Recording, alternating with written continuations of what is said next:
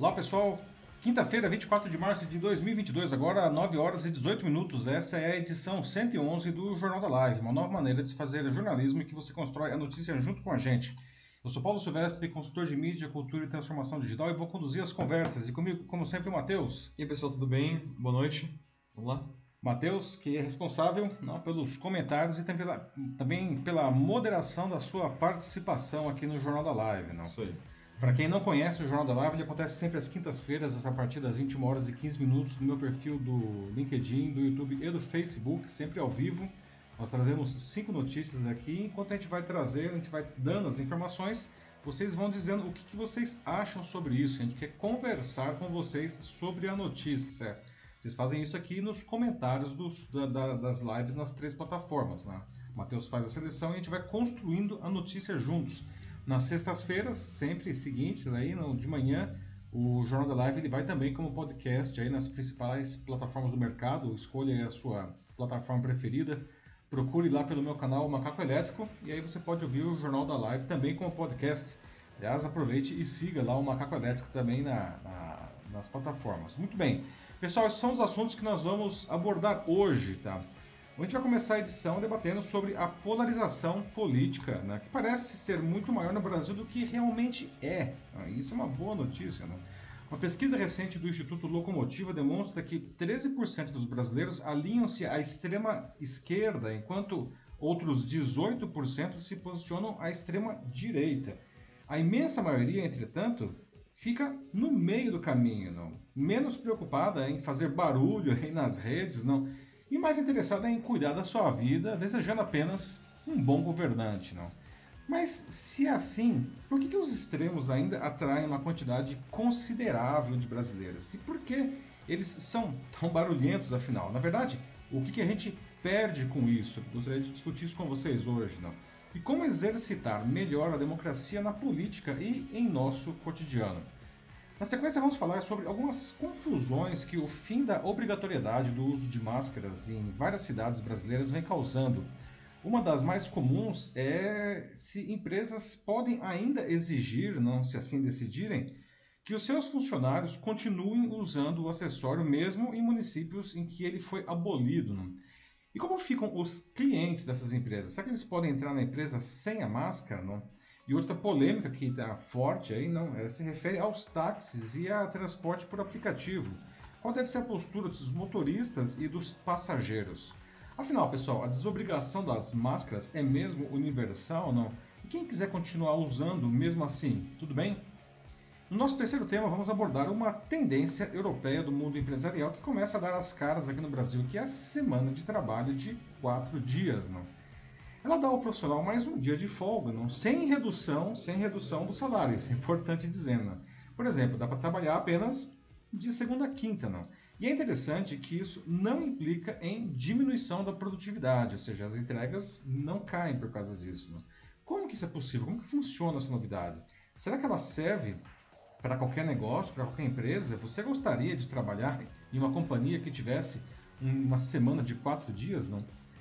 Depois a gente vai debater sobre uma mudança que está sendo proposta por especialistas na definição da adolescência. Segundo eles, essa fase que tradicionalmente vai até os 19 anos agora estaria se estendendo até os 24. Né? E os motivos seriam mudanças comportamentais nos jovens e nas famílias, como prolongar os estudos por mais anos, adiar a saída da casa dos pais e deixar para mais tarde coisas como o casamento e até a decisão de ter filhos. É verdade que a geração atual já apresenta mudanças nessas decisões frentes à frente à anterior, não? Mas quais os impactos disso? Se é possível, digamos, adolescência prolongada, ela é mais positiva ou ela é mais negativa? E como sempre, encerrando a edição, a nossa notícia bizarra de hoje, não? Uh, pergunto para vocês, alguém que já, já, já estão com destinos aí, né, destino definido para as próximas férias, porque uma nova rota de turismo foi aberta para cidadãos comuns, não? Ou quase comuns. Né? Na verdade, agora qualquer pessoa que tiver 450 mil dólares disponíveis pode dar um passeio no espaço a bordo da nave Virgin Galactic do bilionário Richard Branson. Ó. Acabou aquela reserva que uh, os voos começaram no ano passado, né? Mas antes só celebridades, só convidados. Não, agora qualquer pessoa comum né, pode experimentar por alguns minutos a gravidade zero. Então, esqueça o protetor solar que você ia usar no Guarujá e prepare aí o traje espacial. Bom, pessoal, dito isso, vamos começar agora aqui os nossos debates aqui da, da edição 111 do Jornal da Live. Como já foi adiantado, hoje a gente vai começar a edição debatendo sobre polarização política, não? Bom, o Brasil vive isso como nunca aconteceu na sua história, pelo menos não nessa intensidade. Não? Grupos antagônicos aí se agridem continuamente, não? arrastando aí a sociedade para uma situação que beira o, o insustentável, provocando prejuízos para as pessoas e para o país. Mas o verdadeiro tamanho desse racha social pode ser bem menor que o imaginado. Não? Isso não deixa de ser uma ótima notícia. Não? Uma pesquisa publicada recentemente pelo Instituto Locomotiva indica que 18% dos brasileiros alinham-se à extrema-direita, enquanto outros 13% se posicionam à extrema-esquerda. Ou seja, nenhum desses dois extremos não forma uma maioria na população. Está longe disso daí, não. Em outras palavras, quem inclusive vai eleger aí próximo, os próximos governadores e o próximo presidente não, rejeita essa polarização barulhenta das redes e das ruas até, não? preferindo buscar uma posição mais equilibrada, mais conciliatória. Não? Mas, se é assim, não, por que, que os extremos ainda atraem uma quantidade considerável, né? 13% de um lado, 18% do outro, não? de brasileiros? Não? Por que, que eles são, conseguem fazer isso? Por que eles são tão barulhentos, afinal de contas? Qual é essa necessidade de fazer tanto barulho? Não? O que a gente perde com isso, pessoal? E como que a gente pode exercitar melhor a democracia, na, não só na política, não, mas no nosso dia a dia também, não? Bom, é, olha só essa foto. Essa foto eu acho ela muito, muito impressionante. Né? uma cena terrível. Não estou dizendo que as pessoas não devam ter escolhas políticas, não defender um lado. Claro que não é isso, pelo contrário. Não? Aliás, essa é a essência da democracia. Não? Mas veja a cara desse rapaz aí da esquerda, não? parece estar tomado de um ódio visceral contra o outro homem, não? E aí a coisa começa a deixar de ser saudável? Para ser, enfim, destrutivo para as pessoas e para a própria sociedade, não? Cenas como essa, e principalmente o que vemos diariamente nas redes sociais, com publicações extremamente agressivas, discurso de ódio, os infames cancelamentos né, e outras práticas nefastas aí, não? passam a ideia de que a sociedade brasileira estaria rachada ao meio entre direita e esquerda. Não. Mas essa pesquisa aí do Instituto Locomotiva, que foi publicada agora há poucos dias, né, uh, sugere um cenário muito mais equilibrado e civilizado, felizmente. É verdade, praticamente um terço dos brasileiros afirmam não estar fechados com um desses dois extremos. Não. No caso, 13%, como já falei, né, 13% aí alinhados à extrema esquerda, 18% alinhados à extrema direita. Não. Ah, são eles que passam a impressão de uma polarização total, né? porque eles são muito barulhentos não? em todas as formas de manifestação que eles têm acesso. Mas esse levantamento mostra que 36% dos eleitores não se identificam com nenhum grupo político. Além disso, outros 22% se declaram de centro. Né? Então, estão bem longe dos extremos. Né? Qualquer um desses dois grupos, por sinal, já são maiores do que os extremistas, né? que é da 13 e 18, né? e aí aqui nós temos 36 e 22, então qualquer um deles já são maiores, né? já é maior que os extremistas. Em outras palavras, a maioria da população não dá mínima para essas agressões online. Né? Esse pessoal aí está muito mais preocupado em tocar a sua vida. Né? E é claro que eles vão fazer a sua escolha em outubro, não, lá nas, nas urnas, não, mas eles não querem alguém radical, né, com ideias extremistas, e sim um governante que faça, faça bem o seu trabalho, né? enfim, gerenciando a economia, saúde, uh, emprego, educação, uh, cultura, segurança, enfim, diga-se de passagem, coisas que estão praticamente abandonadas já há um tempo. Né? A pesquisa aí do, do Locomotiva não foi feita a pedido de uma organização não governamental chamada Despolariza. Entre os dias 26 e 30 de novembro do ano passado, o Instituto ouviu 1.315 homens e mulheres com mais de 16 anos em 142 municípios de todos os estados do Brasil e o Distrito Federal. Né? A gente pode tirar algumas conclusões interessantes desse estudo aí, não? além disso que a gente está falando aqui. Não? Quem quiser vencer a eleição em outubro, não, não pode continuar pregando para os convertidos. Não? Os extremistas já têm o voto decidido. Pois é. O pessoal já sabe que não adianta ficar batendo nesses caras, eles já escolheram, né? O vencedor vai ser aquele que consegue, né, que, que conseguir conversar com essa grande parcela da população que está entre os extremos. E para isso, não pode continuar com as ideias radicais. Ou seja, a maioria dos brasileiros está menos preocupada com, sei lá, guerra cultural, ou de um lado a ascensão do, fascismo, do outro ameaça comunista, essas bobagens que ficam inundando as redes sociais né? E as falas aí dos pré-candidatos. Né? Eles estão muito mais preocupados com coisas como a ameaça do desemprego, não? preço dos combustíveis, alimentos nos supermercados que não param de subir, aliás, está subindo demais. Né? Emprego, é, educação até. Exatamente, é isso que interessa a maioria da população. Não tem, ah, não estou preocupado com a ameaça comunista, né? com a ascensão do fascismo, não, não é isso. Não. Então, ah, essa parcela da população ela quer ideias concretas para solucionar os enormes problemas do Brasil, né? e não ficar com essas ideologias vazias que não produzem nada além de espuma. Não?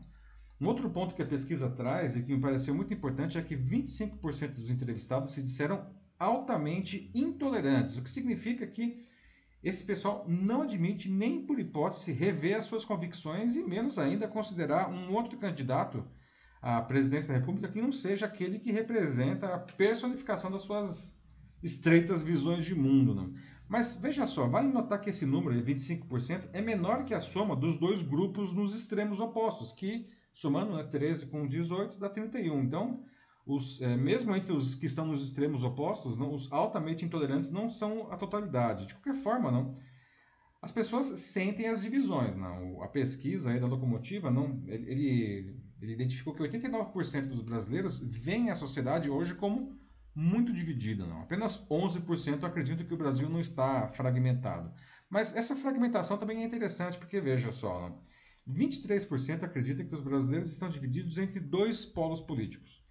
39% veem a divisão em vários polos. E 27% dos entrevistados acreditam que os brasileiros estão divididos entre dois polos maiores e outros grupos menores agregados. Ou seja, uma vez mais, não, reforça-se a ideia de que a polarização extrema é muito mais uma, uma espuma não?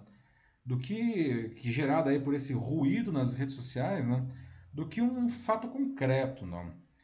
O fato é que essa divisão extrema só, no final das contas, só interessa aos candidatos que justamente têm pouco ou nada não, a oferecer ao país, não?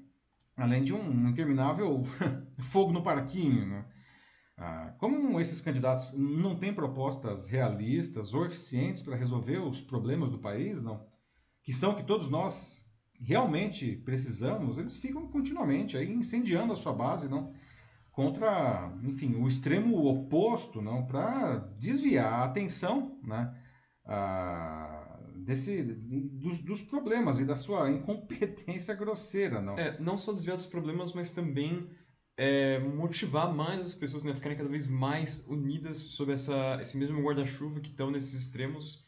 Ou seja, colocar lenha na fogueira para preparar para o grande momento, o grande confronto que vai ser as eleições mais para o final do ano. Mas aí que tá, né? Uhum. Isso que é interessante, o Matheus está falando, né? preparar o momento, e, e, a pena é que eles não estão preparando o momento com propostas, eles estão preparando o momento com essa, esse incêndio que o único objetivo é gerar uma, uma, cortina de uhum. fumaça que segue as pessoas para os problemas, não? porque aí, quando chegar na hora do voto, não? a população se vai ver, sentir compelida a votar entre o candidato A ou o candidato B, né, que estão sentados bem na pontinha da gangorra, um de cada lado. Não? E, e, e esses caras não trazem as soluções que, que o país precisa. Não?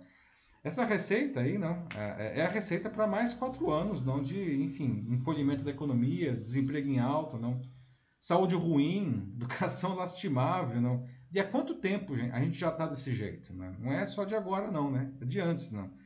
A gente tem que continuar dessa forma? Será que ninguém consegue fazer propostas viáveis? Ou a política brasileira agora só dá para fazer com lança-chamas? Né? Vale lembrar que o Brasil acabou de cair mais uma posição no ranking mundial do PIB. Né? Agora a gente é a 13 terceira maior economia do mundo. Há apenas uma década a gente era a sexta. Ah, mas a pandemia... Gente, a pandemia foi para todo mundo. Né? A gente estava caindo bem antes da nós. Estamos caindo, nós estávamos caindo muito bem, Matheus. Uhum. Nós estávamos caindo bem antes da pandemia e agora, pós-pandemia, a gente continua caindo mais rápido que os outros. Não? Então, a pandemia foi para todo mundo. Não? Então, pessoal, agora eu gostaria de ouvir de vocês. Não? O que a gente deve fazer então para romper esse ciclo? Não dá para se afastar desses extremos não? super nocivos para a sociedade? Não? Como que a gente consegue escolher um bom candidato? Sei que a oferta anda meio ruim aí ultimamente, não, mas enfim, como escolher um bom candidato? Né? Como exercitar melhor a democracia aí, seja na política, não, seja no, no nosso cotidiano? E aí, Matheus, o que o pessoal está dizendo aí? Vamos lá, né? Então, começando pelo LinkedIn hoje, nós temos uh, alguns comentários do Davi Garcia, no qual ele diz o primeiro aqui que o povo precisa entender qual é o papel do Estado sobre a sociedade. A esquerda acredita que a pobreza reduz com maior participação do Estado, enquanto a direita é justamente o contrário. Quanto menos participação do Estado, é, menos menor a pobreza também. Uhum. Então a gente fica aqui, né? Já começa aqui nesse nesse impasse que você vê, né? Tipo, os dois lados é, querendo alcançar o mesmo objetivo, mas eles têm meios que são completamente opostos. E... Na verdade, eles usam a mesma ferramenta, só que é. invertida praticamente, né? Sim, sim. Então, é, assim, realmente fica aí o comentário do Davi, assim, que... Uh, assim, as próprias pessoas, né, elas precisam, acho que, buscar compreender mais sobre cada um dos lados para qual, qual elas estão indo, buscar entender mais dos seus candidatos, porque, como você falou, né, é a mesma ferramenta, só que é levemente diferente, né? Uma diferença... Invertida, não? É, é uma diferença quase que cosmética, assim. Ou, é, na verdade, ah. é, é, o lado né, que você está usando. Mas é bem legal esse comentário do Davi, porque ele traz uma coisa que é interessante. De novo, né? Qual dos dois lados é, é o certo? Hum, os dois e nenhum dos dois, não. Na verdade, a gente precisa analisar tudo isso com com inteligência, não. A, a, cada caso é um caso, não. E a verdade, a melhor, enfim, é, alternativa, provavelmente vai estar no meio do caminho, não. A gente não pode achar que a gente é a Suécia, não, e partir para uma meritocracia total, não, porque, enfim, igualdade é uma coisa que parece que não faz parte da, do dicionário do Brasil, não. Ah, ah, e não dá também para ser hiper paternalista, não. Uma coisa que, aliás, é, eu estava pensando aqui enquanto Matheus estava lendo o comentário do Davi aí, não? Uhum. Infelizmente, isso é uma questão histórica, cultural nossa, não? dos tempos da colônia. Não? É, o povo brasileiro ele espera é, muito do governo, no sentido de que o governo é como se fosse um, um grande irmão ou um pai, alguém assim que vai prover todas as suas necessidades. É, e isso é interessante de se observar, tanto de um lado quanto do outro do espectro político. Não? E, e, e, o governo não é isso daí, não. Mesmo em, uma, em, uma, uh, em um, um país uh, bastante, vamos dizer assim, estatizante tudo, uh, as pessoas precisam assumir mais as suas, as suas próprias funções. A gente tem direitos, mas nós temos deveres também, não? Esperar menos que o governo não assuma aí essa, essa paternidade para que tudo dê certo, não? E aí, Matheus, o que mais temos aí? Bom, além disso, é, a gente tem também um comentário que veio agora há pouco do Wesley Alves Machado, antes de voltar para o Davi Garcia, que acho que esse aqui é, é bacana de falar. Que o Wesley ele fala que ele é, não acredita mesmo que haja essa tal de polarização, como ele coloca. Uhum. Ele diz primeiramente também, então acho que depois a gente vai ver um pouco mais do pensamento do Wesley, mas acho que a gente já pode começar aqui com o que ele diz, né, sobre não ele não acreditar que existe essa polarização, que é uma coisa na qual eu devo discordar, visto assim é, tudo que está acontecendo e até mesmo esse grande embate uhum. ideológico que aparece na, nas redes sociais e na televisão, na rádio, todo lugar, de como as pessoas falam sobre uma ameaça comunista que vem da esquerda, que tudo que é da esquerda é sempre essa visão hiper extremista, sabe? Não, não tem nada é, no meio, assim, nada que é como, simplesmente como ah, é um cara que é, que é de esquerda e alguém mais voltado para uma mudança mais social. Não, da mesma forma que o pessoal que está aqui do outro lado, muitos pensam que quem está da direita, todos são como se fossem só são fascistas ou neonazistas e, e por aí vai, muitos outros istas não muito legais. E sendo de que nenhum é só simplesmente, ok, ah, esse cara é de direita, mas, sabe, é um cara que é mais. É tá aqui de novo, mais centro-direita, é um cara só ok, assim, não é todo.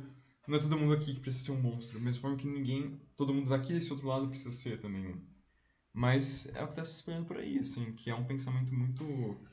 É, fácil de manipular. É, é interessante, né? É, pegando aí o que o Wesley falou, né?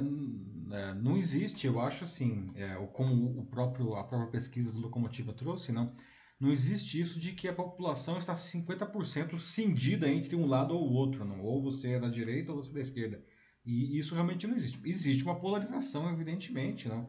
Até mesmo que a gente está vendo aí esse barulho todo que esse pessoal, esses 13% aí que a pesquisa identificou como na extrema esquerda e os 18% como na extrema direita, esse pessoal gera um barulho gigantesco, não? Existe uma polarização aí, não? Ah, mas é, a, gente, a, verdade, de novo, não, ela está no meio do caminho, não? E, e tudo uma questão de perspectiva. Eu estava conversando com um ex-professor meu no começo dessa semana, né? a gente estava fazendo uma conversa sobre jornalismo e sobre o posicionamento da, é, de veículos de comunicação, não? Ah, os veículos de comunicação eles têm uma visão de mundo, não? Claro que eles defendem um lado ou outro, não? E isso é natural, não? E aí usou, ele usou até um exemplo interessante, né? Comparar, por exemplo, Veja e Carta Capital, né? Uma claramente alinhado à, à direita e a outra alinhado à esquerda, não? Então imagine, sei lá, o, o governo quando o Lula ali era presidente, não? E se o Lula é, ele estatizava uma, perdão, ele privatizava uma empresa pública, não?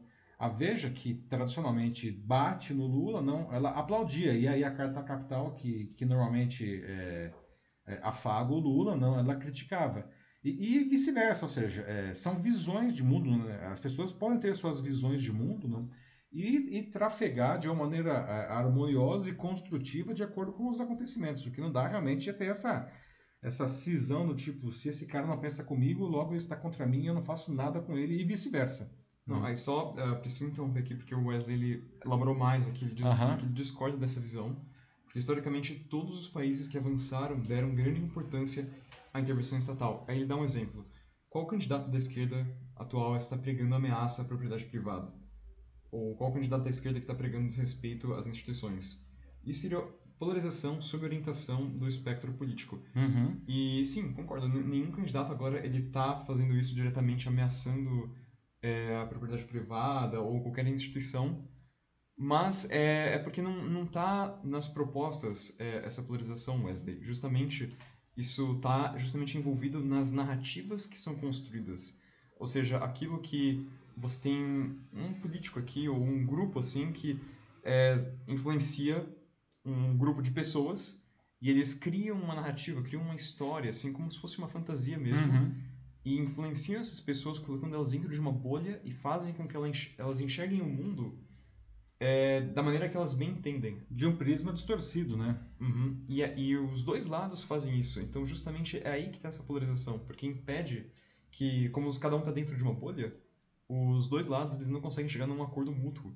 Então, eles sempre vão ficar assim, é, guerreando um com o outro.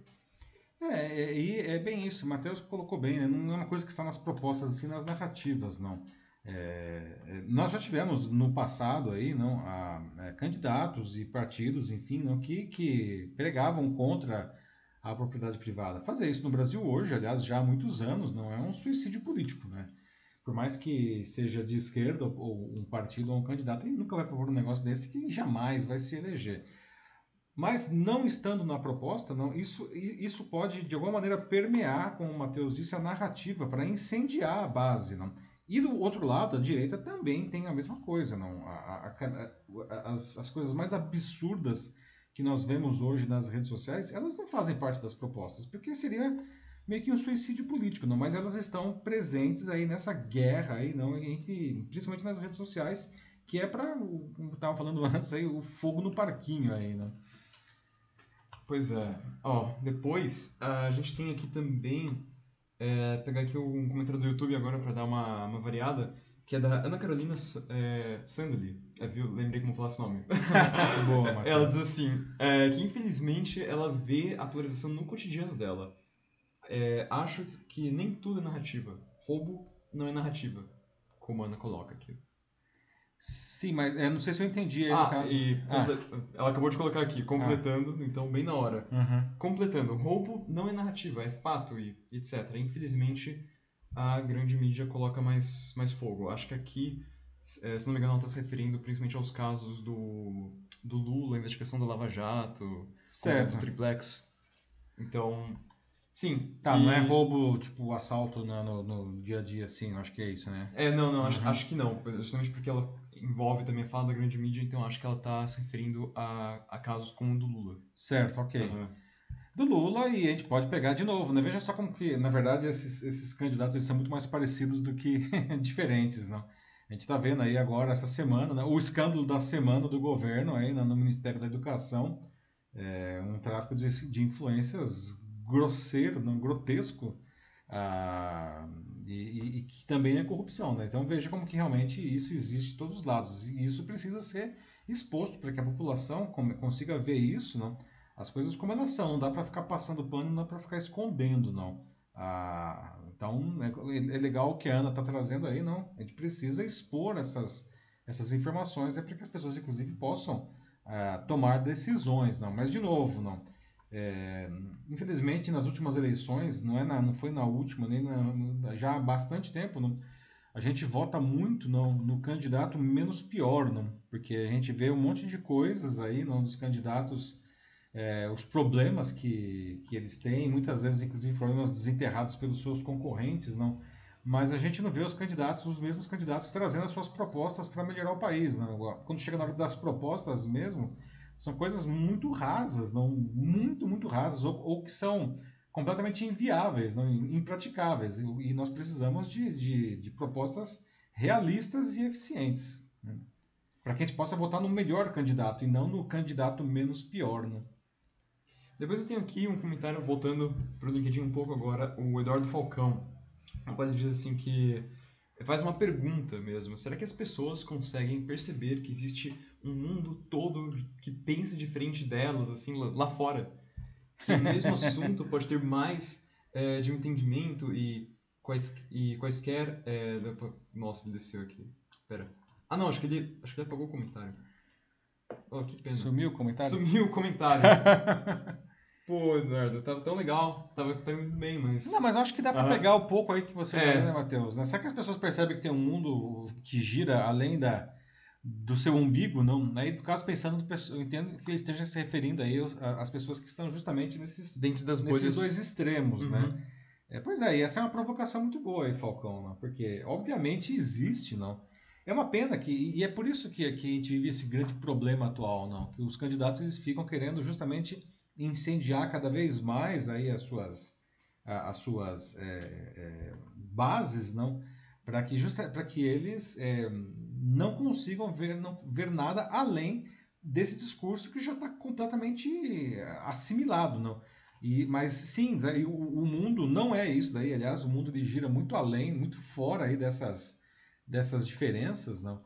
Ah, mas felizmente o que o, essa, essa pesquisa do Locomotiva diz, traz para gente, não, é que a maior parte da população, felizmente, está fora desses extremos e eles estão preocupados justamente com esse mundo real aí que você nos coloca, né? Exato. Depois, assim, é, tem também o Davi Garcia, em que ele é, atenta aqui a, aos governos populistas, que são, né, tipo, uhum. bem populares, né, trocadilho, enfim.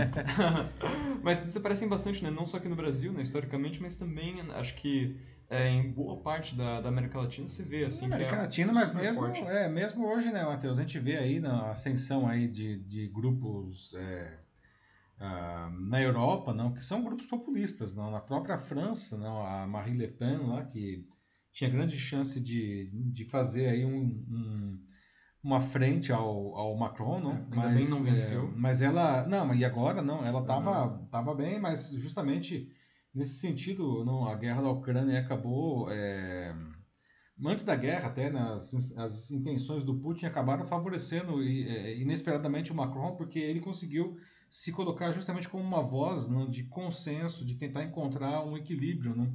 E a população francesa é, achou isso interessante e agora o Macron não está como franco, sem trocadilhos, né, a eleição da França, como franco favorito aí, não, e a Marine Le Pen, né, que é uma candidata mais populista, não, de extrema direita, no caso, lá na França, ela não deve, se não tem a menor chance aí de se eleger, não. O, é o Davi, né, que, que colocou isso daí, né, o, o comentário, Foi, sobre né? os governos populistas, é. em resumo, como ele diz aqui, te roubam 100, devolvem 10 quando você está em perigo e você o idolatra. Então, é, que é, o, que é o princípio do populismo, né, Davi, né? Você ia falar, Matheus? Não, isso mesmo. E, mas, se você não tiver mais nenhum comentário... É, não, assim, eu só queria dizer que, no final das contas, o que nós vemos aí, não, nesses... Pra vocês verem que populismo não é uma coisa de direita ou de esquerda, não. É, nesses extremos que a gente vive aqui no Brasil, não. É, estão candidatos fortemente populistas. Cada um do seu jeito, mas ambos populistas, não. Um de direita e outro de esquerda. Depois você tem um comentário aqui é, do Luizio Costa no YouTube. Pode falar assim, é, ser de direita ou esquerda, ou extrema direita e extrema esquerda, é uma questão de ponto de vista de quem se classifica como tal. Uhum. Cabe fazer a seguinte pergunta: o que é ser extremo? E aí ele mesmo responde: ser extremo quando alguém se, é, quando alguém se impõe o direito de ser arbitrário, ou seja, desprezar a lei e insultar gratuitamente as instituições, é um comportamento bem questionável. Afinal, o que é, o que quer o, esses lados extremos, os extremistas, seja de direita ou de esquerda? Uma sociedade só será progressista e perdão, progressiva, ele coloca, se for uma sociedade conciliável e questionadora, mas nunca proibitiva ou absolutista. Excelente comentário uhum. do Aloysio aí, não? E de fato, né, Aloysio, Matheus, né, todos os que estão nos assistindo aqui, não, ser de direita ou ser de esquerda, não, a princípio não tem nada de errado, são opções que estão aí na mesa e cada um escolhe o que quer. O problema é quando você vai para esses extremos, que como o Aloysio mesmo coloca aí, não, o, o extremo ele impede, não, ele nega, ele veta a existência da, de quem pensa de uma maneira diferente. Só que a, a, o mundo ele é necessariamente diverso, por mais que o pessoal aí é, rejeite a diversidade, não, sempre vai existir alguém a, com um pensamento diferente do nosso e que tem todo o direito, não, desde que faça isso de uma maneira equilibrada e construtiva, tem o direito de expressar. Aliás, a democracia ela é feita disso daí, né, da contraposição das diferenças. E dessa maneira a gente chega em um, em um ponto médio, né, veja como que realmente a extremidade é ruim. Né? A gente chega no ponto médio que vai ser o melhor para o país como um todo. Não? A gente não pode é, governar só para um grupinho, né? que a gente está vendo aí que de um lado é 13% e do outro lado é 18%, que tem ideias homogêneas e que são ideias excludentes de todo o resto da população. Ah, o governo é, é para todo mundo sempre, né? É, antes de continuar também vou soltar uma provocação aqui, Sim. uma opinião minha, que acho que é uma sociedade na qual é, é, reina um pensamento homogêneo, então onde todos pensam igual, assim, todo mundo concorda entre si o tempo inteiro, todos dividem com essa mesma linha filosófica. Por mais que no papel pareça uma coisa muito boa, né? Você sempre concordar com os outros, todo mundo sempre tem um acordo. Mas eu acho que é o contrário. Uma sociedade que é assim, ela na verdade está afadada ao fracasso, à ruína, eventualmente. Exatamente. Porque é uma sociedade na qual, assim, como todo mundo tá.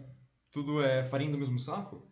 Então, sempre que algum problema nesse sistema emergir, talvez até mesmo na, sua, na forma de pensamento, como as coisas funcionam, esse grupo não vai conseguir pensar é, em uma saída, porque todo mundo tem as mesmas a mesma ideia, ideias, mesma batem nas mesmas teclas. É, então assim, é necessário ter sempre alguém que diferente de você, alguém que chega em você que te empurra da sua zona de conforto, que te, te provoca, porque às vezes essa pessoa, tudo bem, nem sempre está certa, você pode estar errada mesmo, mas às vezes ela pode de fato estar certa, ou talvez os é, dois. Ou trazer aí um ponto é, de vista que é construtivo, não? Esses dois podem juntar os seus pontos de vista e, exato, como, como você falou, criar algo novo, construir algo. É, uhum. e assim, é, isso é o totalitarismo, né? Quando. É, que tá, sempre tem alguém que é diferente, mas em um governo totalitário, as pessoas que, que pensam de maneira diferente, elas são caladas, né? Ou coisas piores, né? Como são mortas, presas, enfim, não.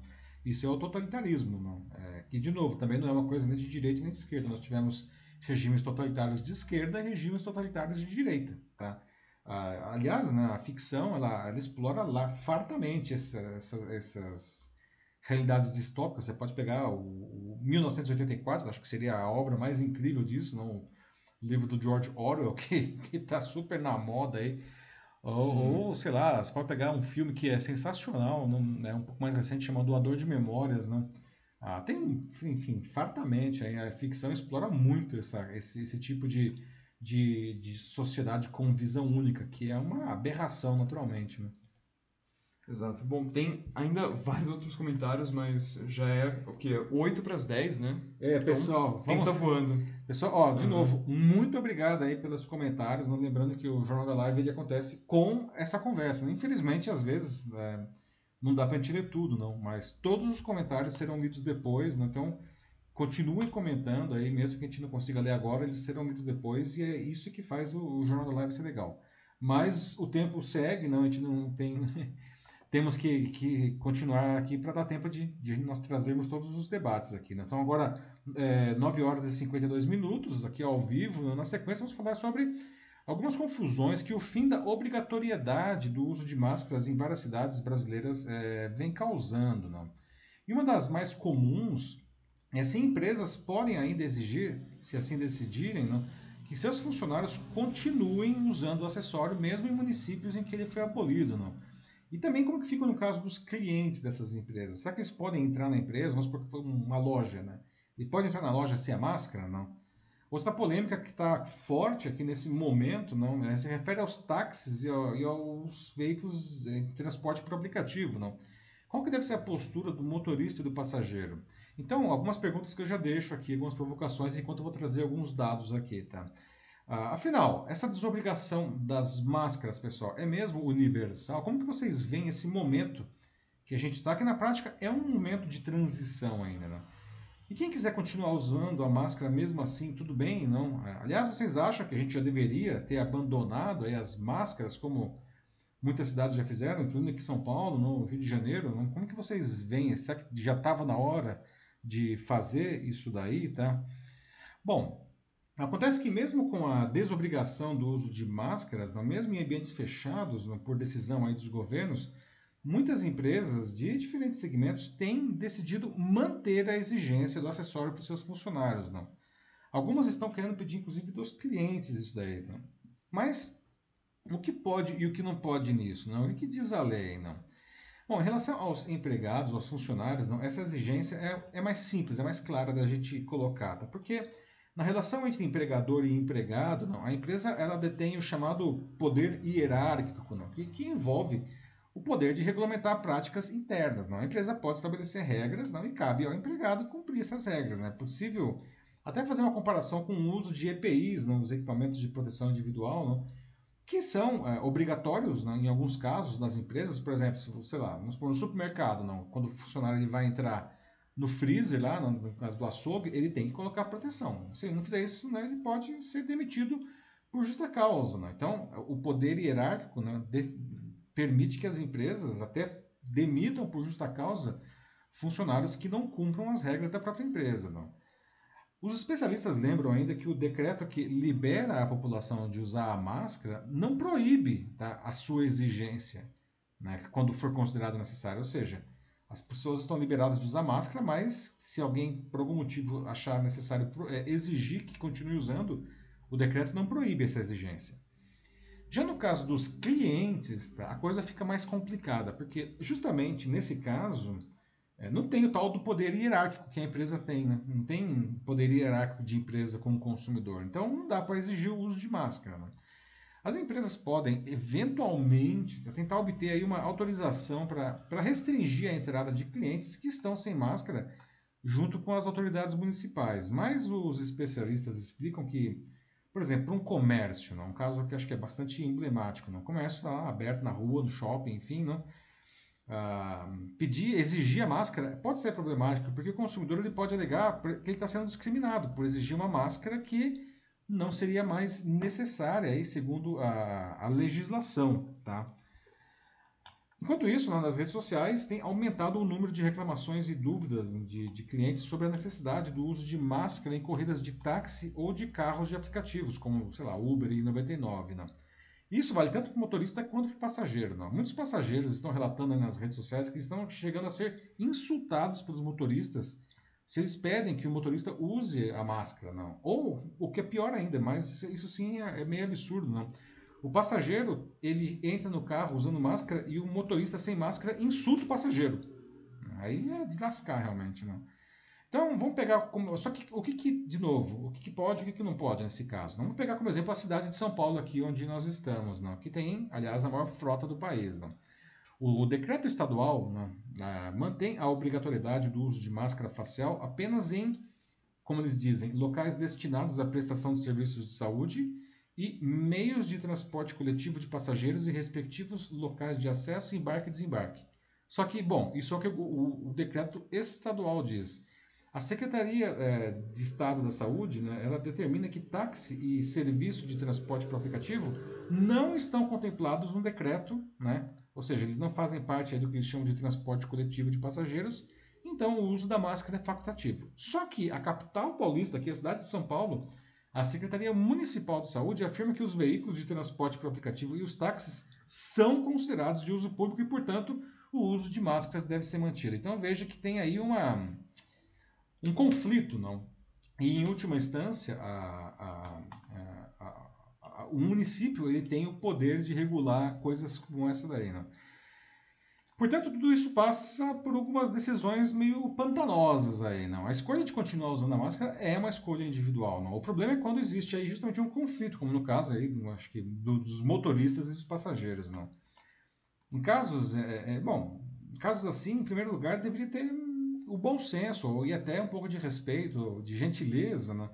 Mesmo que não existisse a determinação municipal aqui de São Paulo, no caso da cidade de São Paulo, que ainda obriga o uso de máscara nesses carros, não motorista poderia atender um, sei lá, um eventual pedido do passageiro para ele usar máscara, não. Jamais poderia isso de maneira nenhuma agredir o passageiro, não. Que, que, que só porque o cara está, o passageiro está usando a máscara. Então tem algumas coisas que esse momento de transição está deixando as pessoas meio malucas, não. Então, pessoal, como que vocês veem esse momento, não, que, que, na, que na prática é um momento de transição, não? Quem quiser continuar usando, mesmo assim, tudo bem. Né? Como que está sendo para vocês? Vocês têm observado isso daí? Né? Quem aqui está em escritório, qual que é a posição da sua empresa nisso daí? Não? Vocês têm visto isso também aí na questão de transporte? Como está isso para vocês? Matheus, o que o pessoal está dizendo? Vamos lá. É, então, começando aqui pelo Wesley Alves Machado de novo, ele diz que, é, só lembrando que nosso país ostenta uma das piores distribuições de renda do mundo, que uhum. é é uma verdade, infelizmente. Infelizmente, nós somos um dos mais desiguais mesmo. É. E depois, eu tenho aqui o Davi Garcia, que ele tá em todos os lugares. Mas tá eu acho no... que o Wesley está se referindo aí, inclusive, à pauta anterior, né? Ao assunto anterior, né? Hum, é, sim, sim. Sim, perdão. ok, mas você está falando agora do Davi. É, ele tá em todos os lugares, colocando aqui os comentários deles, é, dele. Fica tranquilo, Davi. Vou, Vamos vou pegar aqui. então ele diz que. Mas obrigado, Davi. é isso é, aí. Ele diz assim que ele acredita que ainda é, é, algo muito novo. Nós não sabemos as sequelas a médio ou longo prazo, por mais que não desenvolvamos sintomas mais graves, mesmo vacinados, com algumas sequelas, né, incluindo neurais, que podem surgir. Vacinado, você não deixa de contrair o vírus, então uhum. ele estará no seu organismo agindo de forma desconhecida. E ainda por cima ele fala da vertente da Delta Cron, que está aparecendo agora. É verdade, a, vari a variante, né? Sim, uhum. que já chegou aqui também.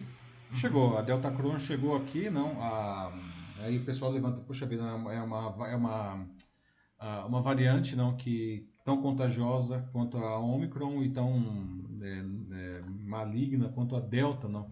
É, Para a situação não ficar só desesperadora, não? A, as vacinas que protegem contra a Omicron? É, elas protegem contra a Delta Crohn também, porque a, o Delta Crohn, a, a, parte justamente de identificação do vírus é semelhante da Omicron. Não? O problema é que realmente quando o sujeito não está vacinado, não? então ele pode ser mais facilmente afetado e contaminado, porque é uma característica da Omicron, e pode ter mais chance de morrer, que é uma característica da Delta. Não? Mas, assim, pegando o que o, o Davi está é, trazendo aí, não?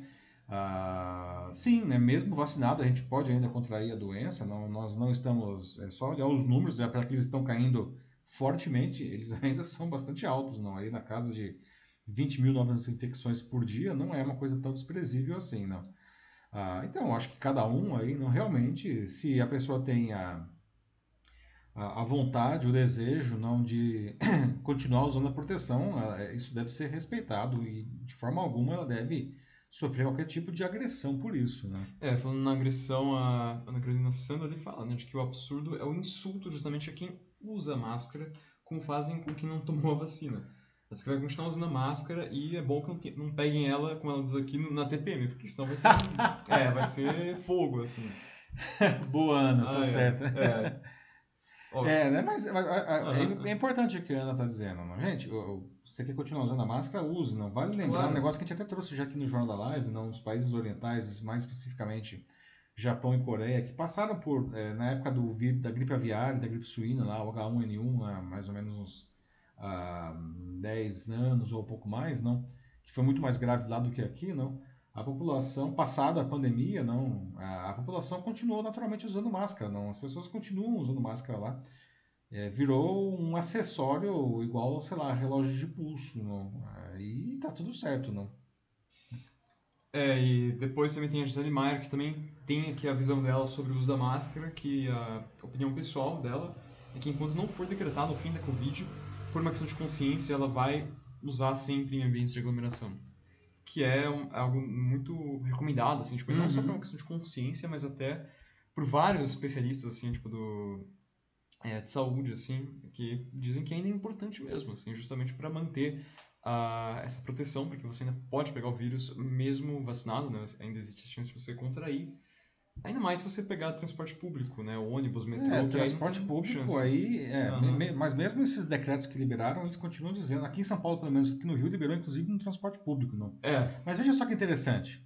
No Rio, o decreto liberou o uso de máscara no transporte público, mas a empresa que gerencia os transportes no Rio de Janeiro determina que as pessoas continuem usando máscara nos ônibus, não? Ou seja, é, então realmente é uma decisão aí, não? A, a, e aí nesse caso é interessante porque é uma decisão da empresa com os seus clientes. Ela não está determinando que o motorista e o cobrador continue com máscara. Ele está dizendo que todo mundo no ônibus continue com máscara. É, e o pessoal está tá usando, pelo menos uma, uma parte aí, não? O ambientes fechados, né, como a Gisele coloca aí, realmente o, o, uso da máscara ainda é muito recomendado. Os especialistas de saúde dizem que deve continuar usando em ambientes fechados. Ah, e em qualquer aglomeração, né, mesmo que você estiver em um lugar aberto, se for num lugar muita gente junto, continua usando a máscara. Né? Exato. É... Quem mais?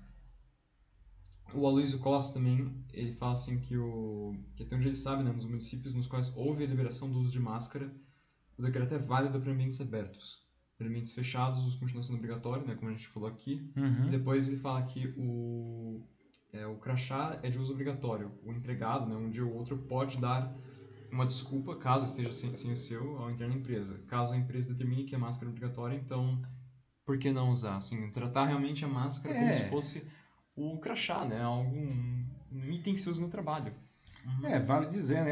É legal a relação aí que o Aloysio faz. Se você chega na empresa e você está sem o crachá, você, pelo menos nas empresas que eu já trabalhei até hoje, se eu esqueci o crachá, por exemplo, eu era obrigado sempre a ir para a recepção e, e, pegar um crachá provisório que eu devolveria no final do dia, né? Eu tinha que andar com aquele crachá. Não dá para andar sem crachá.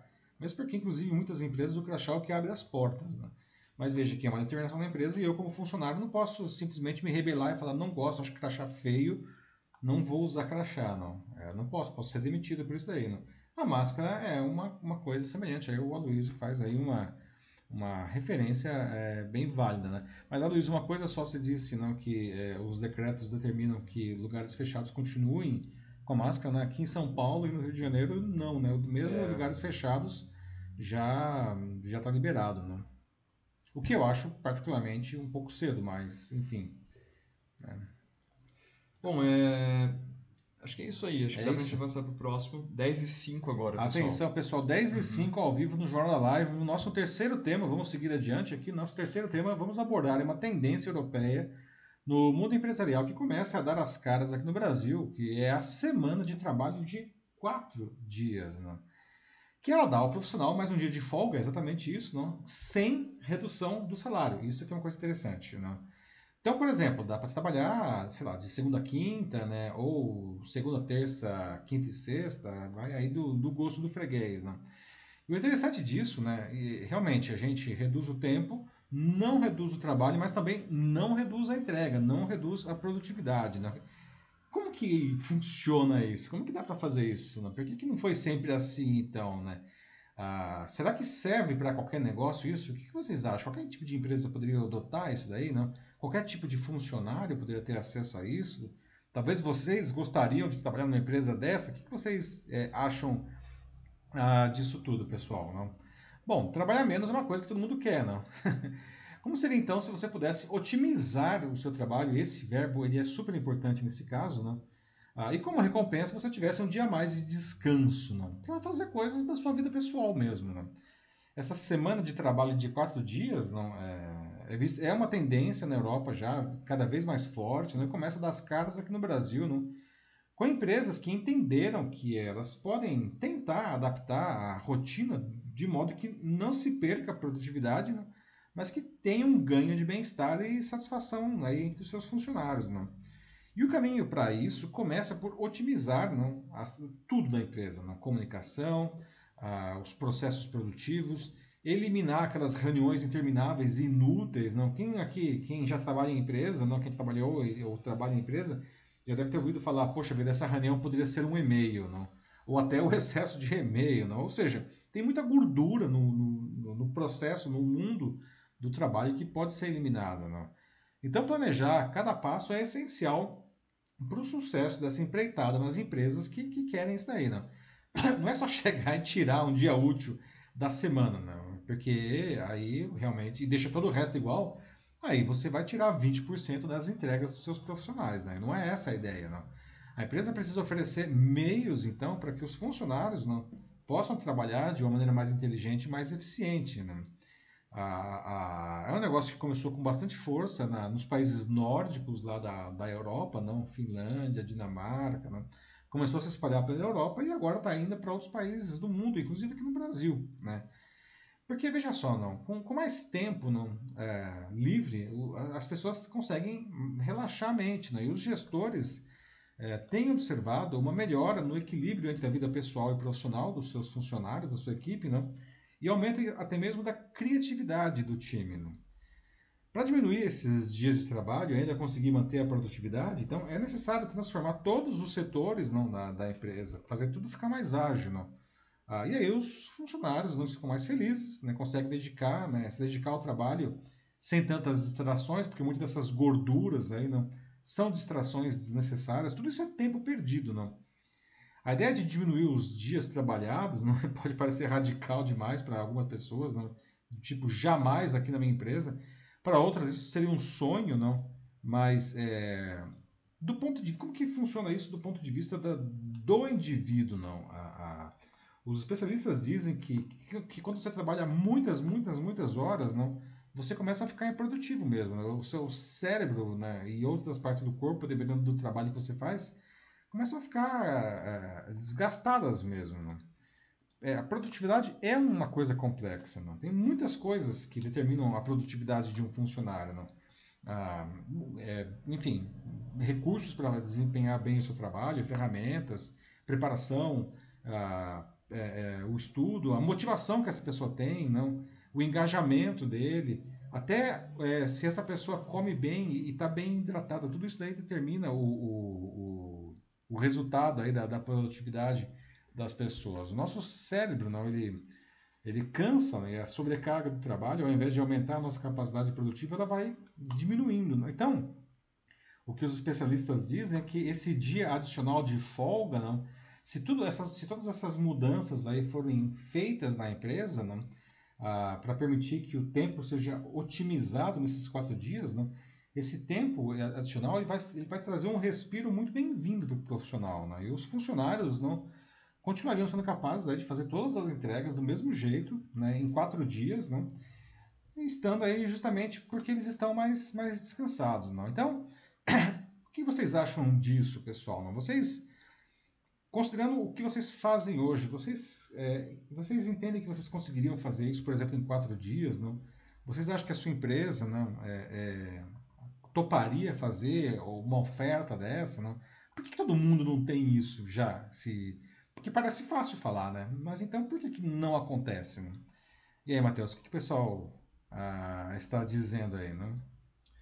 Então, vamos lá. É, primeiro, o Davi Garcia, que ele apareceu e disse que ele já pratica esse método na empresa dele. Olha que legal. Em forma de rodízio. Uhum. a distribuição de atividades ela acaba sendo otimizada, o funcionário trabalha feliz, produz mais serotonina usa o período de folga para estudar, aprimorar e volta produzindo mais. Ele fala até que é um efeito parecido com o que ele viu com o home office, inclusive. Que foi uma mudança é profundo também, né? É bem legal. É, ó, que legal o Davi trazendo, inclusive, o exemplo da própria empresa, né? Ah, o home office foi uma outra coisa que mudou profundamente com a pandemia. Né? Antes, você falava de home office, os gestores ficavam com os cabelinhos todos eriçados. Né? Imagina, home office, que absurdo. As pessoas não vão trabalhar. E quando se viu obrigado a fazer o home office aí no tempo mais severo ainda do distanciamento social da pandemia, não, o pessoal descobriu que home office pode ser muito legal. Em alguns casos, até o home office pode aumentar a produtividade. Não? Então, mudanças de paradigma aí aconteceu aí nesse caso por, por força maior, não? Ah, mas é, o que a gente está vendo hoje, inclusive, não, agora está tudo aberto de novo, é, as empresas oferecendo trabalho híbrido, não? Uma parte, as pessoas, hoje as pessoas podem trabalhar alguns dias em casa, não chega a ser ainda, no caso do home office, não, uma semana de quatro dias, mas não tem que ir todos os dias para o escritório, vai dois dias, três dias na semana, né? A Gisele Maier diz que talvez né, haja até mais produtividade, mas ela tenta que algo que, que é verdade, né, igual ao home office, não é algo que poderia funcionar que funcionaria com todas as áreas. Uhum. Ela cita aqui os casos é, dos profissionais da área de saúde e segurança, por exemplo. Mas, claro, no meio corporativo valeria a experiência. É, o escritório aí, não, que eu acho que ela está se referindo, não, uhum. é, teoricamente, a gente olhando assim, ele tenderia a ser mais eficiente. Em outras atividades, concordo com ela, fica mais difícil, não? principalmente quando tem ah, uma atenção intensiva ao público, como o exemplo que ela mesmo deu aí no caso da, ah, da, da, da, da, área da saúde. Não teria que aumentar né, a, a, quantidade aí de talvez de, de profissionais para garantir o mínimo do atendimento. Não? Mas é bom, bem legal, é bom, bom, bom comentário da Gisele. Depois tem um comentário do Renato Almeida, no qual ele diz que é uma tendência bem válida essa, ainda mais com o crescimento da competitividade entre empresas concorrentes pós-pandemia. Principalmente entre empresas de tecnologia, os novos nômades digitais, uhum. que inclusive já foi um assunto que apareceu aqui algumas vezes. É verdade. É, continuando, muitas empresas estão perdendo seus bons funcionários, já que o formato de trabalho remoto se tornou o novo normal. As empresas perceberam isso e estão investindo em qualidade de vida para manter esses bons empregados. Pois é, Ricardo. O Ricardo traz uma coisa importante, principalmente em setores em que a concorrência pelos profissionais está mais alta, como o caso justamente da área de tecnologia, não? É, as empresas estão aí tendo que se reinventar, não? Para atrair os melhores talentos e para manter os talentos que já estão em casa, não?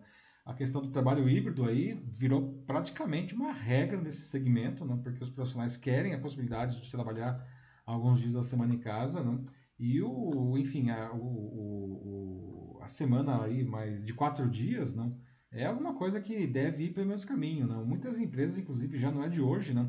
Elas têm lá o tal do Casual Friday, não, ou uma sexta-feira Short Friday, não. Casual Friday é que você vai vestido de uma maneira mais despojada, o Short Friday é aquele que você vai na sexta-feira e trabalha só na parte da manhã. Isso é uma coisa que muitas empresas, principalmente da área de tecnologia, já oferecem há bastante tempo, não. Talvez agora a gente começa a observar aí o fortalecimento aí, como o Ricardo sugere, não, da semana de quatro dias nesses mercados aí que tem mais concorrência por profissionais, né? Antes de passar para o próximo, uhum. ler um último comentário aqui do Aloysio Costa no YouTube. Ele fala que deve é, haver muito, assim, tipo, deve ter a ver muito com a atividade da empresa uhum. para que isso funcione. Porque alguns serviços ou produção, ou produção podem caber em quatro dias. É, é possível, então, que haja é, um sobreaviso ele coloca. Qual seria a natureza do serviço ou produto dessas empresas nas quais funciona essa nova grade de quatro dias?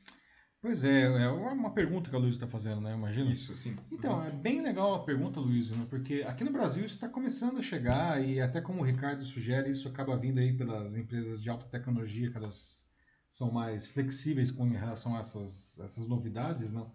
Mas você pega na Noruega, por exemplo, que foi um berço disso daí, não? É, você tem quase todos os segmentos da economia é, abraçando isso daí já com algum sucesso, pelo menos, não? É, é de lá que isso está sendo exportado, não? Então, é, é, é muito mais, eu acho, uma questão de você organizar, otimizar o trabalho do seu profissional, oferecer aí as ferramentas, eliminar aquelas gorduras, como eu falei, não? É, do que o setor em si que ele trabalha. Agora, novo, né, como a Gisele disse não, agora há pouco, claro que existem setores aí que tendem a ser mais é, facilmente implantados isso daí, não? Ah, mas não dá para cravar categoricamente não, que aqui, aqui vai ser um sucesso e aqui vai ser impossível. Não? Depende muito aí também, eu acho que dos gestores não para oferecer e promover essas mudanças todas que são necessárias, porque senão vai dar errado mesmo. Não? Exatamente. É. Vamos o próximo assunto? 10 e 16 agora. 10 e 16, pessoal, uhum. não, aqui ao vivo no Jornal Live. Vamos agora para o nosso penúltimo assunto. Vamos debater sobre uma mudança que está sendo proposta por especialistas na definição da adolescência. Não? Segundo eles, essa fase, que tradicionalmente, enfim, vai até os 19, aliás, até pelo próprio nome teen em inglês, né, que vai de, de 13 até 19, não? agora se estenderia até os 24 anos. Não? É verdade que a geração atual não já apresenta mudanças no seu estilo de vida frente à anterior que de alguma maneira justifica isso. Não? Mas quais são os impactos, não? Algumas perguntas, já que algumas provocações aqui que eu já deixo para vocês. Nessa possível adolescência prolongada até os 24 anos, não? Vocês acham que isso é mais positivo ou mais negativo, não? Não só para a família, mas pro, principalmente para o próprio indivíduo, não? Vocês observam, sentem isso no seu cotidiano, talvez vocês mesmos, se estiverem nessa faixa etária, ou enfim, nos seus filhos, sobrinhos, enfim, é, pessoas que vocês conheçam que estão nessa faixa etária. Tá? Mas de onde que vem isso daí, pessoal? Né? Ah, o fato é que de jovens estarem optando, por exemplo, por estudar por mais tempo, não, né? e não só até a faculdade, ele termina a faculdade, engata aí uma especialização, engata um mestrado e por aí vai, não.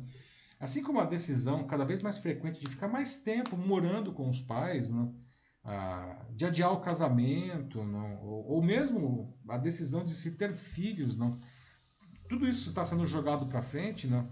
Isso estaria mudando essa percepção das pessoas de quando a vida adulta começa, quando você deixa a adolescência. Os especialistas explicam que a redefinição da duração da adolescência, inclusive seria é, é preciso olhar com bastante seriedade isso, porque é, é, necessário até mesmo mudanças na legislação que diz respeito a esses jovens, né? porque a, a legislação, por exemplo, aqui no Brasil mesmo, não é, a questão de de quem é classificado como dependente né, para questões fiscais, aí, imposto, não. É, dependente de quem tem até 21 anos ou 24 se estiver cursando curso superior. Mas se o cara está estendendo isso daí, talvez teria que mudar isso daí, não? Só para pegar um exemplo aqui de legislação, não?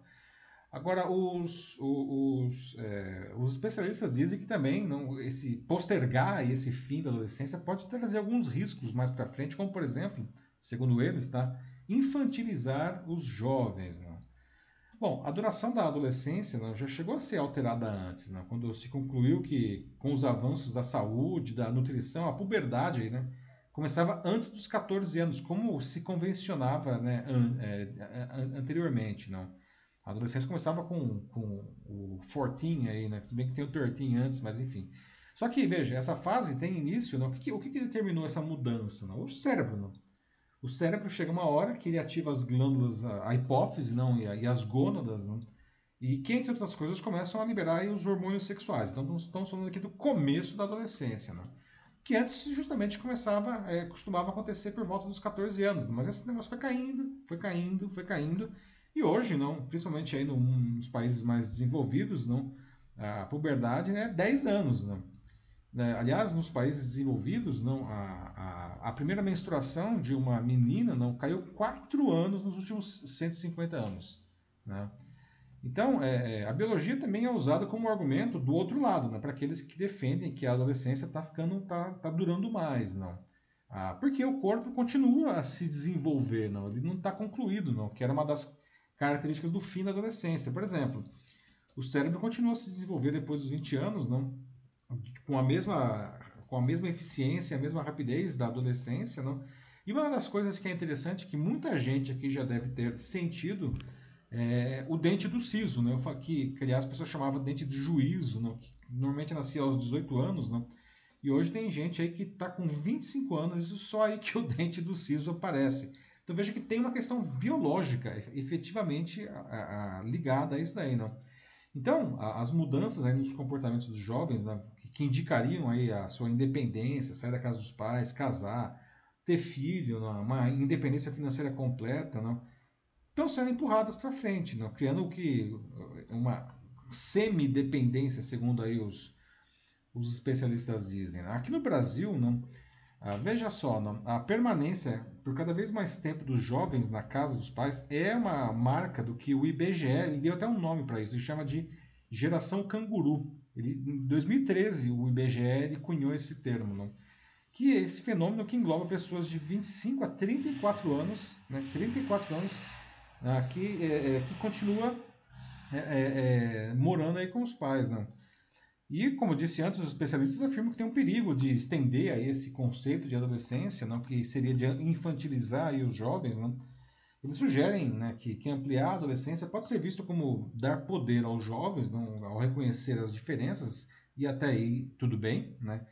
contanto que isso seja feito não, de uma posição de reconhecimento dos pontos fortes dos jovens e do potencial de desenvolvimento deles, né? e não ficar só aí, né? ah, nossa, eu ainda sou adolescente, então, e ficar focando nos, digamos, nos problemas aí do, do, da adolescência, o que realmente aí poderia causar essa infantilização aí do, dos jovens. Né? Mas, enfim, Pessoal, o que, que vocês acham de tudo isso aí? Vocês sentem que, que a adolescência ela está se prolongando, ela está ela tá se estendendo dos dois lados, ela está começando cada vez mais cedo, né? E está terminando cada vez mais tarde, né? Vocês observam isso na, na, enfim, no círculo social de vocês, na família, nos amigos? Como que vocês sentem isso daí? E aí, Matheus, o pessoal está dizendo alguma coisa? Bom, vamos lá. É, primeiro aqui eu tenho o, a Gisele Maier, que ela fala assim no, aqui no LinkedIn, que ela conhece várias pessoas em que homens acima de 35 anos exploram suas mães financeiramente, parece surreal. É, mas acho que é um lado né, negativo do. É. Não é bem o ângulo dessa. É, mas, é, mas existe mesmo. Mas né? acontece, acontece. Tem, é um negócio que tem até uma, um nome, né, Gisele, que é a síndrome de Peter Pan, né? É, em que a pessoa, né, homem e mulher também, né, apesar que Peter Pan é um menino, mas isso serve para as mulheres também. A síndrome de Peter Pan aí não são pessoas que se recusam a crescer, né? daí que vem o nome do Peter Pan. né?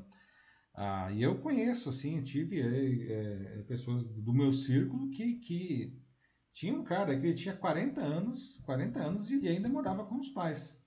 E ele tinha toda a condição de, enfim, de morar sozinho. Ele, ele ganhava bem, inclusive, não. Mas ele morava com os pais, porque, sei lá, casa, comida e roupa lavada, sabe aquela coisa? Por que não? é um ponto que a Gisele traz aí, não? Depois tem um comentário aqui do Davi Garcia, no qual ele diz o seguinte: Estamos cada vez mais conectados, consumindo e enviando dados. A nova geração não está conseguindo filtrar de forma inteligente tais conteúdos, como a gente vê com youtubers, influenciadores, marmanjos se passando por crianças que Boa. colaboram com essa infantilização, não acompanhando o crescimento físico e biológico. Uma geração de pessoas cujas decisões são realizadas pela internet, sem desenvolvimento do intelecto. O custo de vida também agrava a situação. Você tem algum comentário antes? Não, olha, assim, acho que ele traz aí várias coisas importantes. O custo de vida certamente é uma coisa que está fazendo as pessoas demorarem mais para sair de casa, porque tá difícil começar, não, a ter uma casa, comprar as coisas. Isso custa dinheiro e o pessoal está ganhando menos, desemprego em alta, acaba ficando em casa. Então tem uma questão aí de uma necessidade, não, nem, nesse caso nem seria opção. Muito interessante também o que ele traz aí né, dessa, dessa infantilização pelo exemplo, digamos assim, né? Até pelos youtubers, como ele mencionou. Não? É interessante isso daí, porque, veja, de um lado não você tem aí essa infantilização não, que, que, que esses, eh, esses ídolos trazem, não, que, que, que isso poderiam né, eh, prolongar a, a, a, a adolescência, mas eu me lembro que nos anos 90, não, existia um fenômeno contrário com os supostos programas infantis. Aliás, a gente estava falando disso esses dias aqui em casa, né, Matheus? Das roupas não, que as apresentadoras dos supostos programas infantis usavam, não, que eram roupas extremamente sexualizadas. E a gente ficava se questionando, mas por que essas pessoas, essas mulheres estão usando essas roupas em um programa infantil? E o fato é que na época muito se discutia, não, de que esses programas infantis, na verdade, eles estavam é, sexualizando as crianças, principalmente as meninas, não, e empurrando aí, não, a- a- aliás, antecipando não, o início da adolescência, até por questões sexuais aí, né? Então temos, veja que o problema não vem de hoje, né? Então, mas ele se manifesta de maneiras diferentes. Bem legal aí a- o comentário do Aloysio, né? Do Davi. esse Davi, perdão. Davi, Uhum. perdão. É, mas ao mesmo tempo eu acho que é um pouco uma simplificação muito forte também dizer que todo mundo tá passando por isso, que né, toda essa geração assim que é influenciada por isso e tudo bem, tem uma grande influência mesmo, mas eu não acho ao mesmo tempo que é correto assim dizer que as pessoas elas estão todas ficando é, mais assim indo para essa linha da infantilização, assim, é, só por causa assim da- desses youtubers, desses influenciadores. É também como se isso fosse a única coisa que essas pessoas Ah, bom, consomem. é, né? Ah, sim. Aham. É, é um ponto interessante que você traz, Matheus. Não? Sim. Mas eu, eu entendo que, é, seguindo a linha do que o Davi falou, não, é, é um elemento a mais. né? Eu acho que, assim, uma grande cesta de, de elementos aí, não, que, ah, que determinam, é, enfim, a- a- o próprio amadurecimento das pessoas, não? Ah, e eu acho que essa influência é um elemento a mais que está dentro dessa cesta aí, né? Depois aqui eu vou para um comentário que é do Renato Almeida, no qual ele diz que, em parte, isso é um efeito da dependência, não só financeira, mas principalmente dependência emocional. Veja como o tamanho das famílias do Brasil diminuiu. Verdade? Antes, nossos pais e avós tinham 6, 8, 10 filhos ou mais. As novas gerações de pais possuem entre um ou dois. Ou nenhum, Ou né? nenhum até. Ou nenhum. Boa parte desses pais caem em um erro até compreensível de querer dar aos filhos tudo que eles não tiveram. Que, aliás, isso, muitos falam isso daí, né? Quem nunca ouviu o pai falando, ah, Sim. quero dar pra você um negócio que, que eu Que eu nunca não tive quando era criança. É. Só que talvez eles não tenham tanto a noção entre dar uma boa qualidade de vida e passar a mão na cabeça, o que é até perigoso, de certa forma, porque é essencial estabelecer limites. Sim, isso aí eu concordo com o Renato mesmo. Eu acho que tem que ter um, um equilíbrio entre os dois, porque por mais que. Tudo bem, talvez. hum, Você não precisa sair de casa aos 18 anos, ou, ou aos 19, ou aos 20. Talvez isso é uma escolha sua, e talvez tudo bem você ficar é, um tempo a mais e eu não vejo assim porque eles têm que ser visto como uma, como uma vergonha, Ah, não, vergonha Acho que- não, é, acho que não é. não. Acho que não deve colocar por esse lado também, não. mas ao mesmo tempo eu acho assim que você tem que pensar de que em um dado momento você precisa sim é, se dar assim essa, essa chance de, de se jogar no mundo, né? Tipo, você como, como um filho ou filha, né? Tipo, e, e querer buscar as coisas, ter, ter o seu próprio espaço, ter a sua própria independência, porque é um outro tipo de vivência e até pode ser muito mais Ah, e é legal do que inevitável, né, é, Matheus? Uma hora vai acontecer, não? Assim, as pessoas postergam. Mas o Renato aí traz um ponto interessantíssimo aí, não? Que é o papel dos pais Sim, nesse sim, processo, não? Os nossos avós realmente tinham muitos filhos, não? A gente tem muito mais tio do que sobrinho. a gente É. tem pouquíssimos sobrinhos e muitos tios, né? Principalmente quem é da minha geração está nesse meio do caminho aí, não? É, daquilo que, que, é, que era muito, famílias muito grandes para agora as famílias muito pequenas, não? Realmente, aliás, né, tem um fenômeno também que é associado a isso daí, não? Em cidades como São Paulo, não, por exemplo, existem mais pets, mais animais de estimação do que filhos. Não, As pessoas têm mais cachorros e gatos do que crianças em casa. É. Isso é verdade, tá? Não é, não tô zoando, não. Ah, por quê? Porque os pais não estão preparados emocionalmente também para lidar com, com as crianças. E, e o mundo que nós vivemos hoje é muito diferente do mundo que, que, por exemplo, quando eu era criança. E não tem um manual de instrução. Né? É verdade que os pais nunca tiveram um manual de instrução, mas eu acho que essa geração, particularmente, dessa geração, e eu acho que isso vai ser daqui para frente cada vez pior, não? as velocidades elas acontecem em um ritmo frenético e que, e que cresce exponencialmente. Então, muitos pais, na verdade, acabam com uma ânsia aí de proteger os filhos dos perigos da sociedade que existem, não?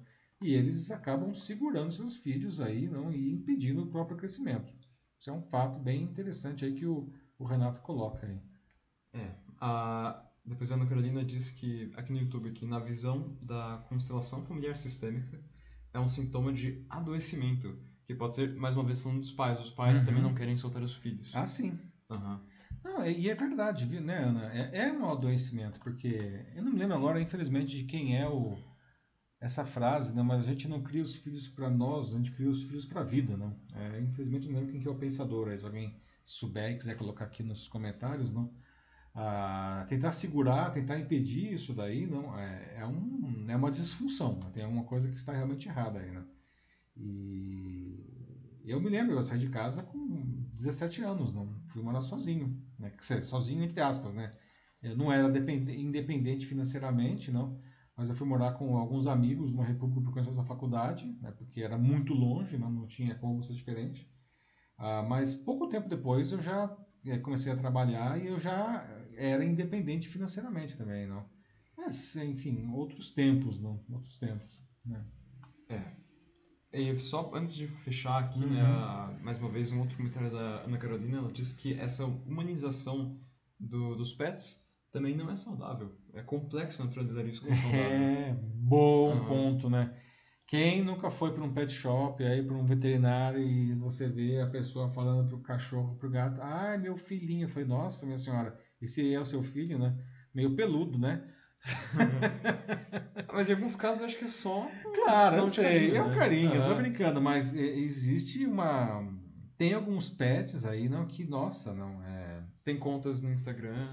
É, Aham. contas no Instagram, eles são, são criados não pelos seus pais, não, é, como, como se fossem filhos. E, né, eu gosto dos meus gatos aqui, muito- gosto muito, né? Mas eles não são os meus filhos. é isso.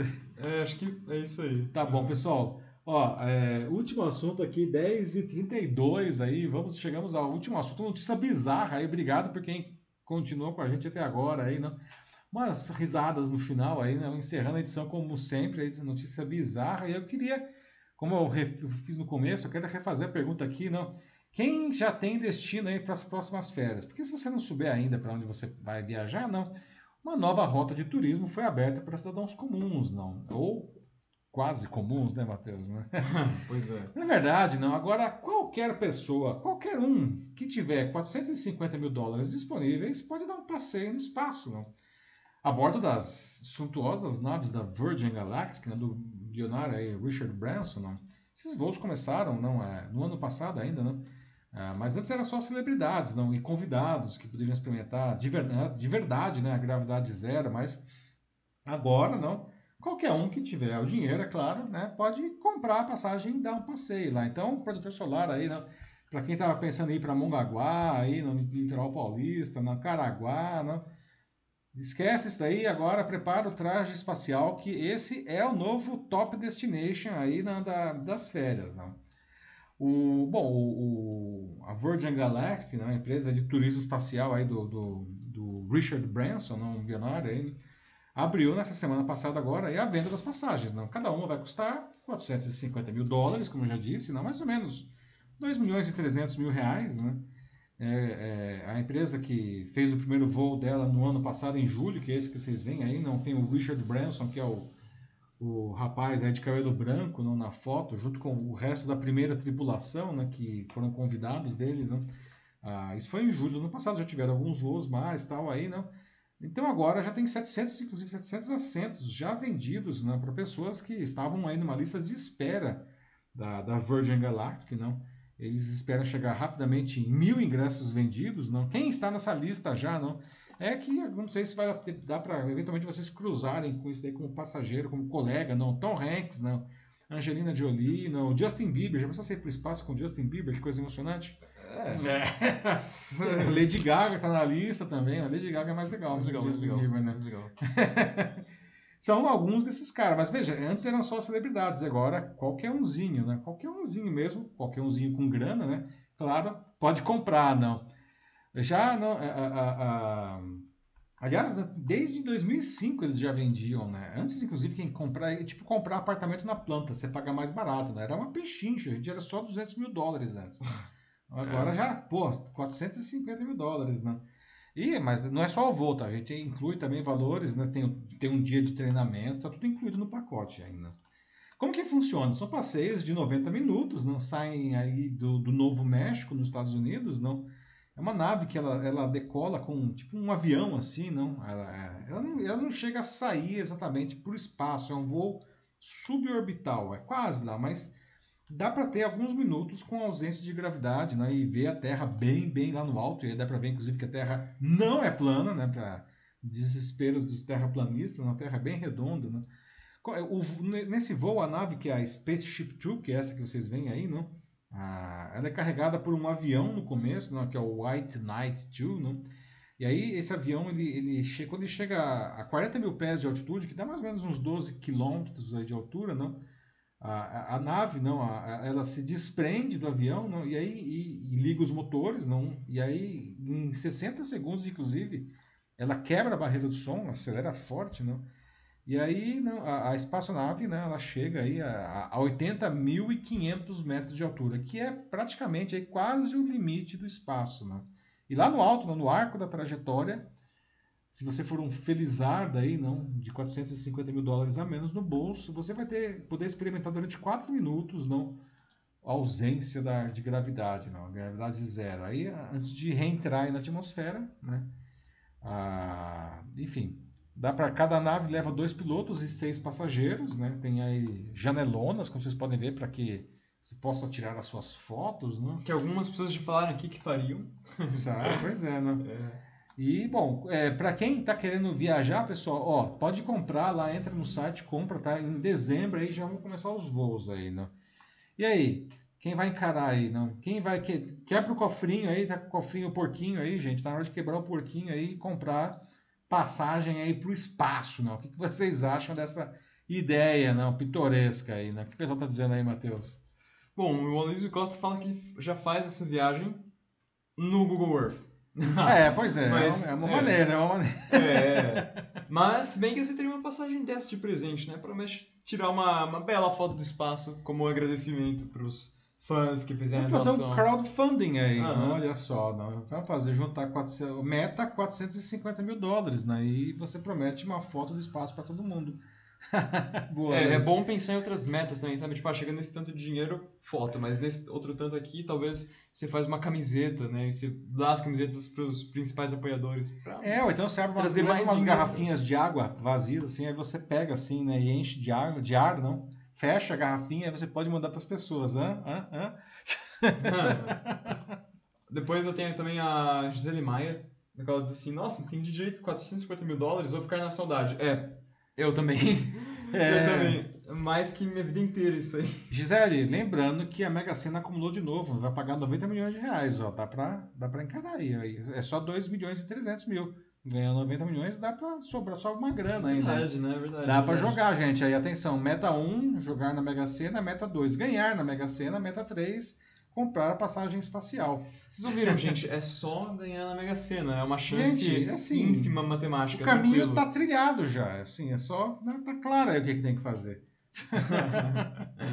Ó, depois o Davi Garcia fala que por. Ele tem um comentário que em minha animação uma ele fala uma coisa verdadeira, mas um tanto é, mórbida. Que ele diz que no espaço nosso corpo degrada, que os músculos ficam fracos, os ossos perdem densidade e há menor volume de sangue. Nossa, é e verdade. por 450 mil dólares ele compra uma, é, uma cesta não usada e fica dando mergulhos com ele simulando a ausência de gravidade. Ou compra uma bela propriedade. Ah, não sei, Davi, eu prefiro, prefiro o espaço ainda.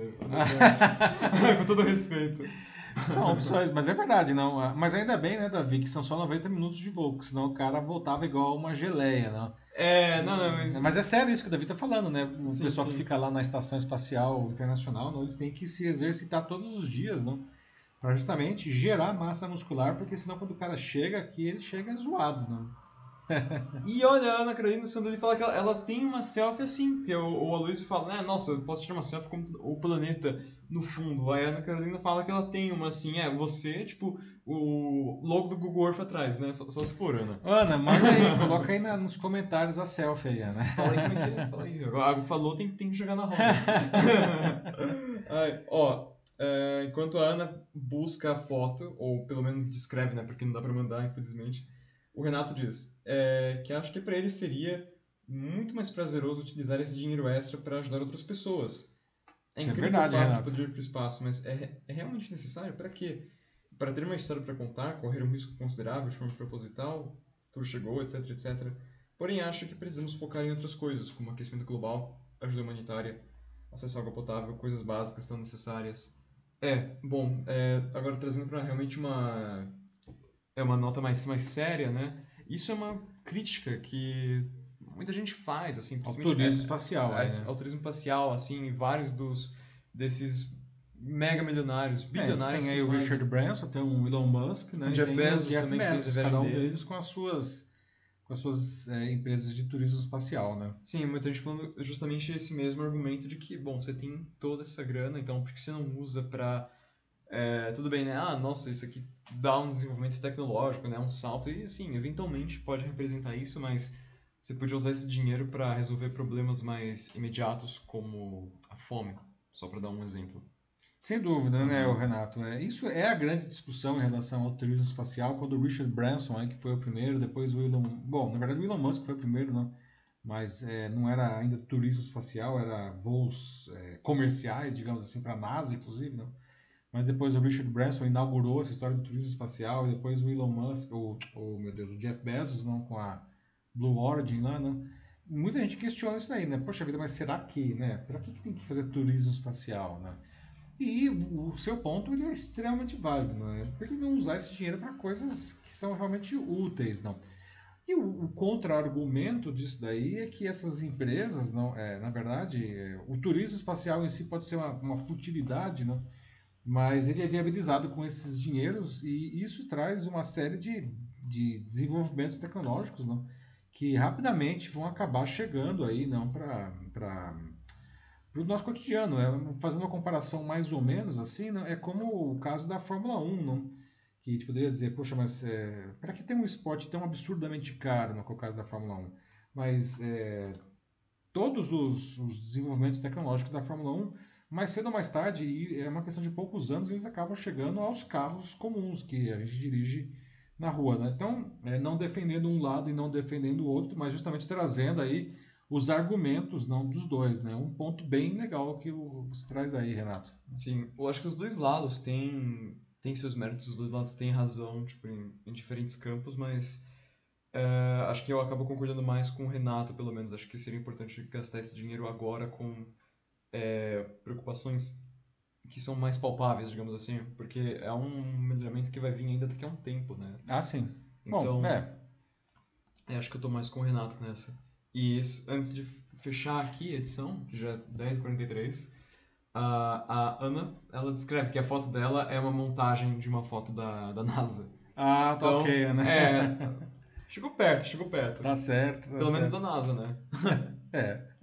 Quem sabe a próxima é com o planeta atrás, de verdade. É, quem sabe, né, Iana? De novo, né? Dá pra ganhar uhum. Mega Sena ainda aí, né?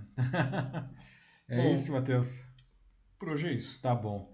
Pessoal, então olha só, agora aqui 10h43, não, é, estamos encerrando a edição 111 do Jornal da Ave, gente, 111 semanas com vocês, né? Muito obrigado aí a, pela, pela participação de todos, né? Bom debate de novo, né, Matheus? Acho que foi bem, bem interessante. Bem legal aí, né? A gente fica bem feliz quando tem bastante gente conversando assim, porque esse é o nosso objetivo, né? A gente não quer só ficar falando aqui, né? A gente quer conversar com todo mundo, né? Ouvir os pontos de vista aí diferentes, não? E dessa maneira a gente constrói, não?